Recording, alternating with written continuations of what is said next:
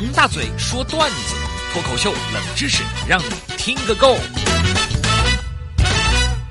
大嘴巴王鹏上台鞠躬，马上开说，希望您能够喜欢，掌声先来一点嘛。哎，想想日子啊，这个不管是开心的叹气还是忧愁的叹气啊，我们的一年呢已经过完一半带一点点了啊。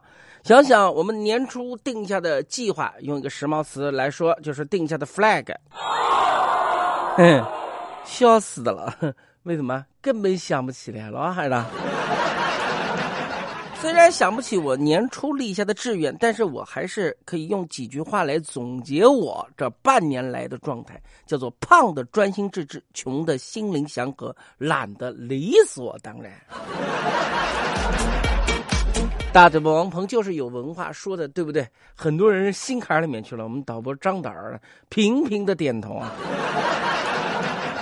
应该来讲啊，这个当年春天来的时候呢，就是天气刚热的时候嘛，我看中了一双鞋子，有点小贵。当时我也立了个 flag，如果在夏至到来之前我能瘦十斤，就把那双鞋买回来奖励自己。哎，现在别说夏至了啊，这个大小暑都快到了，对吧？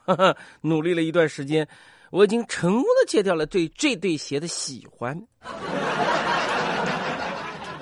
算算日子，夏天已经来了不少的时间了。反正我现在就一个感受，什么感受呢？就是减肥一定是来不及了，那就选择晒黑吧。为什么？因为黑色。它显瘦啊！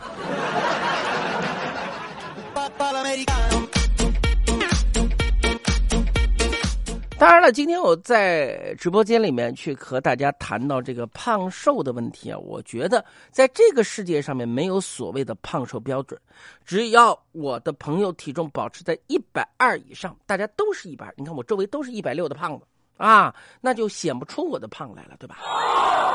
如果我周围全都是两百二的朋友呢，我就是很苗条的。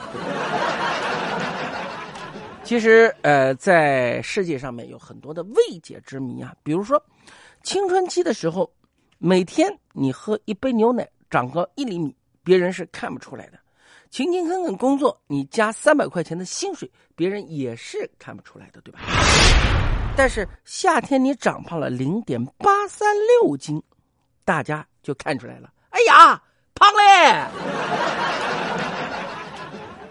前段时间有一个很肌肉的男哥们告诉我，他练肌肉都是先养点赘肉再锻炼，就这样一步一步练出来。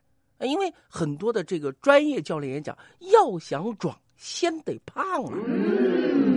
哦，我想了想，行行行，我玩俄罗斯方块的时候也是这样，对吧？那个方块先乱堆一气。